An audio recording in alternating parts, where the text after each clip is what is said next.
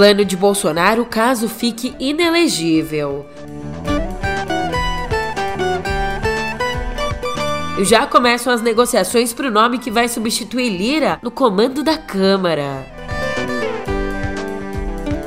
Por fim, você fica sabendo o que diz a nova pesquisa Datafolha.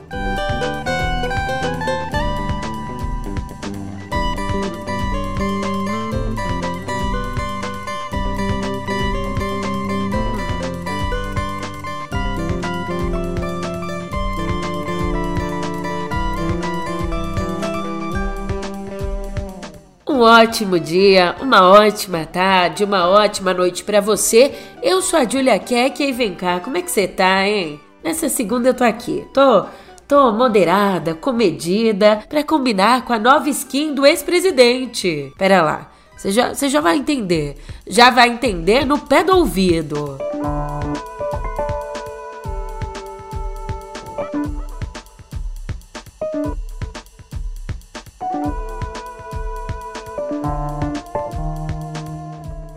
Aqui se faz, aqui se paga. O futuro eleitoral do Jair Bolsonaro começa a ser julgado pelo Tribunal Superior Eleitoral nessa quinta agora. E alguns, bons alguns, tá, já dão como certa a condenação por abuso de poder político. E o que está sendo olhado aqui é aquela reunião que Bolsonaro convocou com embaixadores lá no Palácio da Alvorada em julho do ano passado, só para disparar uma série de ataques e acusações sem provas contra o sistema eleitoral. Sabe de que reunião eu tô falando? No encontro com embaixadores, o presidente Jair Bolsonaro voltou a colocar em dúvida a segurança das urnas eletrônicas, provocando reações de representantes do Judiciário e do Congresso. Na abertura da reunião, Bolsonaro criticou o sistema de votação a diplomatas de diversos países. Nós temos um sistema eleitoral que apenas dois países no mundo usam. No passado, alguns países tentaram usar, começaram até a usar esse sistema e rapidamente foi abandonado. Repito, o que nós queremos são eleições limpas, transparentes, onde o eleito realmente reflita a vontade da sua população. Então, e aí que nas últimas semanas o ex-presidente tem estado pianinho, pianinho, evitou bater de frente com o TSE e deu a entender que se conformaria com o resultado, mesmo considerando injusto, óbvio. É, acontece que todo mundo tem seus planos na manga e se de fato for tornado inelegível, a estratégia, sabe qual vai ser? Evitar indicar um sucessor e se agarrar à possibilidade de reverter a derrota com recursos, mantendo ele mesmo, Bolsonaro, no cenário político, como injustiçado, toda aquela coisa, né? Até por isso, segundo aliados, o ex-presidente tem sido orientado a não apoiar pré-candidaturas, evitando dar sinal de desistência antes do fim da da batalha jurídica, já que, em caso de condenação, ele pode apelar tanto ao TSE quanto ao Supremo Tribunal Federal. E o entendimento aqui é que até 2026 existe um prazo, né, um tempo razoável para a briga nos tribunais. A lógica aqui é basicamente a mesma usada por Lula em 2018, que só lançou o nome do Haddad nos 45 do segundo tempo, quando não tinha mais jeito mesmo. Só que essa estratégia pode acabar fortalecendo o Tarcísio de Freitas, visto como um sucessor natural. E aí, sem uma candidatura explícita, o governador de São Paulo pode manter o discurso em longo prazo em relação à reeleição estadual e evitar ataques tanto tempo, né, antes do pleito presidencial mais pragmático, participa de articulações políticas, reúne-se com líderes partidários e também com possíveis candidatos. Não enfrenta o judiciário e evita polêmicas nas redes. Sabe de que eu tô falando? Do Bolsonaro. É, essa tem sido a nova forma de atuação dele. E essa orientação de ser mais paz e amor viria principalmente do Fábio Van Garten, o ex-chefe da Secretaria Especial de Comunicação Social que está em contato direto com a equipe de advogados do ex-presidente e que tem encaminhado todos os dias análises políticas para Bolsonaro. E nessa mesma esteira, o presidente do PL, o Valdemar Costa Neto, e os filhos do Bolsonaro também estariam agindo em defesa dessa atuação é isso. mais comedida. Vamos ver para quem vai colar esse discurso aí, né? Isso é tudo para limpar a imagem dela. Mas essa mudança aqui, ela deve estar inclusive por trás da decisão do Bolsonaro de se desculpar pela mais recente fake news que ele espalhou aí sobre a vacina da Covid. No sábado, ele esteve em Jundiaí, onde disse que a vacina de RNA tem óxido de grafeno, que se acumula no testículo e no ovário. Agora vamos cair para trás aqui, tá?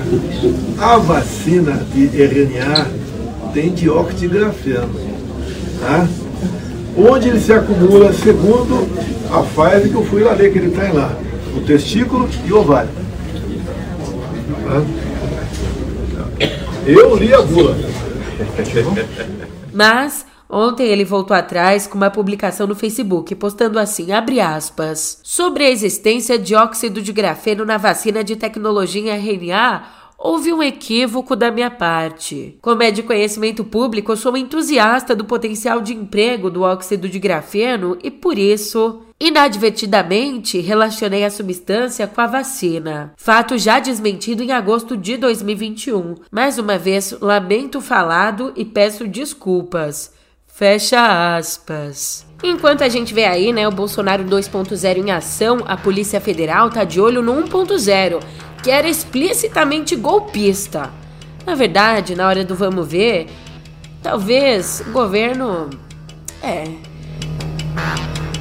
Olha, a polícia acredita que foi escondida de propósito a autoria de um dos documentos encontrados no celular do tenente-coronel Mauro Cid, ex-ajudante de ordens, né, braço direito do então presidente Bolsonaro. É que ali no finzinho de novembro, dia 28, o Cid encaminhou para o próprio número dele no WhatsApp, como, como se fosse um backup encaminhou três fotos do documento que decreta estado de sítio no país. Ao analisar as imagens, a Polícia Federal identificou que a autoria ela foi escondida com uma folha de papel. Esse documento ele contém críticas ao chamado, né, por eles, ativismo judicial de ministros e a existência de decisões ilegítimas, dando munição para uma intervenção militar. E a perícia no celular do Mauro Cid, como você bem sabe, revelou uma trama completa do início ao fim para dar um golpe de Estado, afastar ministros do Supremo e colocar o Brasil sob intervenção dos militares. Entre as principais mensagens trocadas por Cid e pessoas próximas a ele via celular estão assim: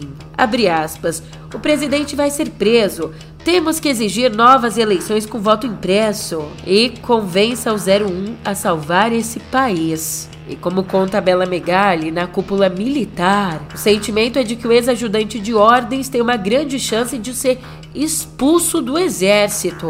Ah, como ele gosta aí de, de tanque, de intervenção. Olha a explosão. É bomba deles. O Cid pode não rodar sozinho, porque o grupo de WhatsApp chamado DOS, do qual Mauro Cid participava com outras nove pessoas, incluía comandantes de unidades do exército, instrutores de escolas militares e até um oficial da reserva que foi assessor parlamentar do então deputado federal bolsonarista Major Vitor Hugo. É, pelo visto, o tempo tá aí acabando para os golpistas. E para Lira também. Por mais poder que tenha acumulado em seus dois mandatos na presidência da Câmara, o Arthur Lira tem prazo de validade. Se até não perecível perece, imagina o Lira, que é farinha do saco de todo mundo. Now the world don't move to the beat of just one drum.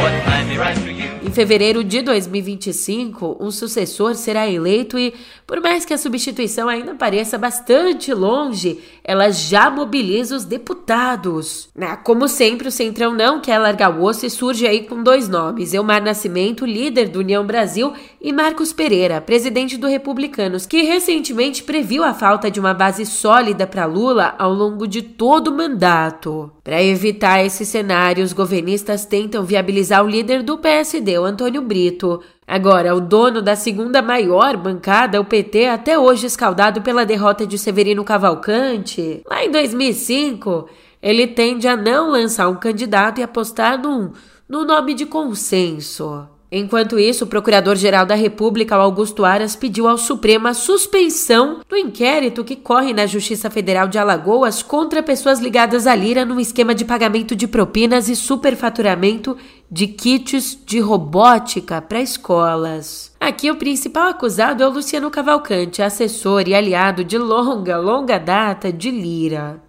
Em seu pedido, Aras alega que as investigações esbarraram no deputado Gilvan Máximo e que, por isso, o caso deve subir para o Supremo. Então, aí com os planos do antigo governo surgindo, a economia melhorando, o governo ainda patinando um pouco na negociação política, como é que a gente está caminhando, Julia? Veja bem, a última pesquisa Datafolha mostra agora que Lula faz um governo ótimo ou bom para 37% dos entrevistados, enquanto 27% avaliam como ruim ou péssimo. Para 33%, ele é considerado regular e 3% não opinaram. Em relação à pesquisa anterior, o resultado variou dentro da margem de erro, por isso, é considerado estável. Mas o que deu para ver é que quase seis meses depois da posse do petista, a polarização ela segue no país. A pesquisa aponta que 29% dos eleitores se dizem petistas convictos, enquanto 25% se consideram muito bolsonaristas.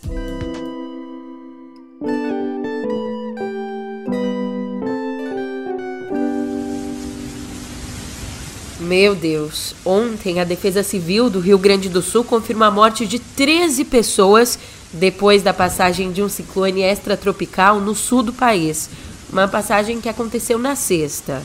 Ainda outras quatro pessoas continuam desaparecidas na cidade de Caraá, no litoral norte. No total, 41 municípios foram atingidos por tempestades, deslizamentos de terra e inundações que deixaram 3.713 pessoas desabrigadas e 697 desalojadas.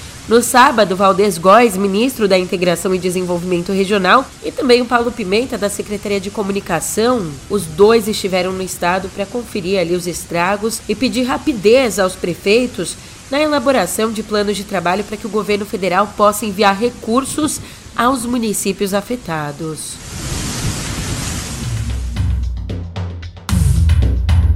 Já lá fora da Espanha, um assessor do jogador Vini Júnior alega ter sido vítima de racismo na entrada do estádio Cornelá El Prá, onde no sábado o Brasil venceu Guiné por 4 a 1. De acordo com o assessor que teria sofrido racismo, Felipe Silveira, que é negro, um funcionário tirou uma banana do bolso da calça e apontou para ele dizendo: Levanta os braços, essa é minha pistola. Enquanto imagens do Jornal Nacional mostram que o homem tinha uma banana de fato no bolso durante a confusão que começou logo depois da equipe do Vini Júnior se revoltar com a atitude racista. O caso está sendo investigado pela polícia espanhola. E um detalhe: o amistoso da seleção ele foi marcado por uma campanha antirracista, que começou com um minuto de silêncio antes do jogo e o uso inédito do uniforme preto pelos jogadores no segundo tempo.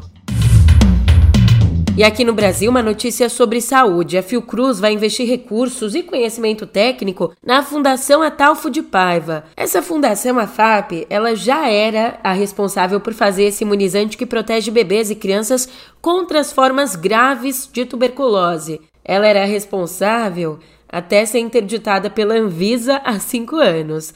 Desde então, né, de lá para cá, o Brasil importa novas doses da Índia. E agora, portanto, a expectativa é que as obras de uma nova fábrica sejam concluídas em três anos e que a produção seja restabelecida depois de uma nova certificação da Anvisa.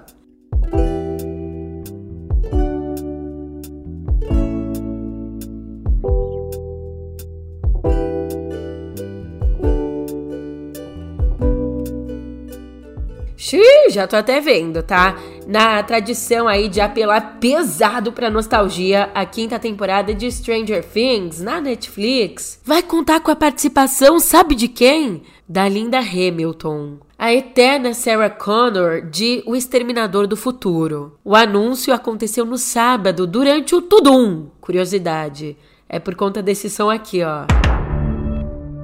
Ah, Viu, né? A gente aqui também é cultura. O Tudum, que é o evento mais importante, um evento internacional da plataforma de streaming que aconteceu em São Paulo e terminou ontem. Mas ó, ainda a gente não sabe qual vai ser o personagem interpretado pela atriz de 66 anos. Outra notícia, só que essa aqui não necessariamente boa, né? Vai aí de você. Bem, essa outra notícia foi a renovação para uma segunda temporada de Fubar, a série de espionagem familiar estrelada por Arnold Schwarzenegger. Dá um sorriso e faz o L. Agora, inspirada aqui no Schwarzenegger, Arroba Carros, Pil- Carros Piloto 3. eu fico debaixo das cobertas só espionando essa notícia, bem assim de longe, quietinha. Que a Ave Maria tem que ser fã, hein? Nem o frio que atingiu a capital paulista no fim de semana, nem ele foi capaz de afugentar os fãs que foram tietar o Chris Hemsworth, o Thor, que veio divulgar um outro longa, que ele não faz o Thor, o longa Resgate 2. E também, sabe o que causou um bafafá? A divulgação do primeiro teaser de Round 6, O Desafio, um reality show baseado na sanguinolenta série coreana. Attention players, please stand behind the line and await further instructions.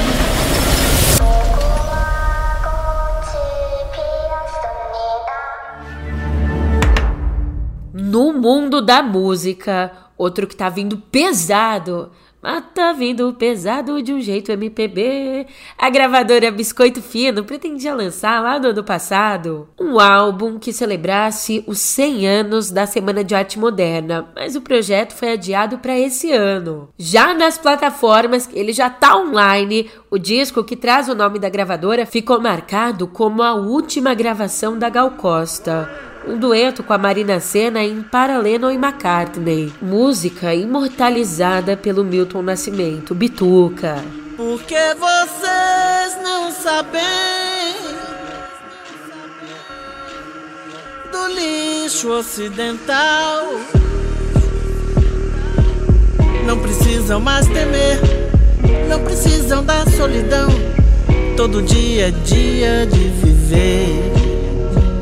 Para você que quer entender mais ou menos qual é a desse álbum, ele é exatamente isso, a releitura de clássicos da MPB por meio de duetos inusitados e arranjos provocadores. Um outro bom exemplo que a gente tem é a repaginada que as rappers Bia Ferreira e Brisa Flow e o grupo Metametá deram a Deus lhe pague do Chico Buarque. Por me deixar respirar, por me deixar existir no genocídio, no colonialismo, no etnocídio, pelo prazer de chorar, e pelo estamos aí, e pelo estamos aí, e pelo estamos aí, pela piada no bar. E o futebol pra aplaudir. Um crime pra comentar, e o rap como aquilombamento urbano. Por essa praia, essa saia, pelas mulheres daqui,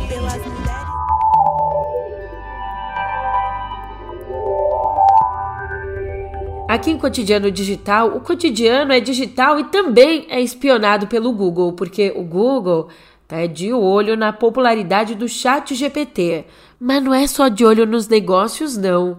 Também no dia a dia dos funcionários. Depois de ver como que a galera do Chat GPT trabalha, a empresa fez um alerta aos seus próprios funcionários quanto ao uso de ferramentas de inteligência artificial gerativa. O Google aconselhou que não sejam inseridas informações confidenciais ou sensíveis em chatbots. E a atenção deve ser estendida até mesmo ao Bard, a ferramenta de inteligência artificial do próprio Google. Outras grandes empresas aí do setor, como Samsung, Amazon e Deutsche Bank, criaram métodos de proteção para as ferramentas de inteligência artificial e até proibiram seus funcionários de usar a ferramenta. Tudo isso para evitar que, que informações internas vazem. E você tá preparado para essa aqui? Não sei não, hein? A startup de chips cerebrais Neuralink deve começar o seu primeiro teste em humanos ainda esse ano. O anúncio foi feito na sexta pelo próprio Elon Musk enquanto ele discursava no evento Vivatech, em Paris. E ali ele, que é o cofundador da Neuralink, disse que a empresa planeja fazer o implante em um paciente tetraplégico ou paraplégico. Inclusive foi no mês passado que a startup recebeu a aprovação da FDA para começar o primeiro ensaio clínico. Cara, não, e aqui, né, 100% o jornal futurista no ar. Chip cerebral e agora, sabe o que? viagem comercial ao espaço. Não é que os Jetsons estavam certos? A empresa de turismo espacial Virgin Galactic anunciou as primeiras viagens comerciais ao espaço. Os voos devem acontecer entre os dias 27 e 30 de junho até o comecinho de agosto. Ó que meu aniversário é nesse meio tempo, hein? Dia 1 de julho. Se você tiver de bobeira, eu tô aceitando um bate-volta até lá. Daí eu volto, tudo certo.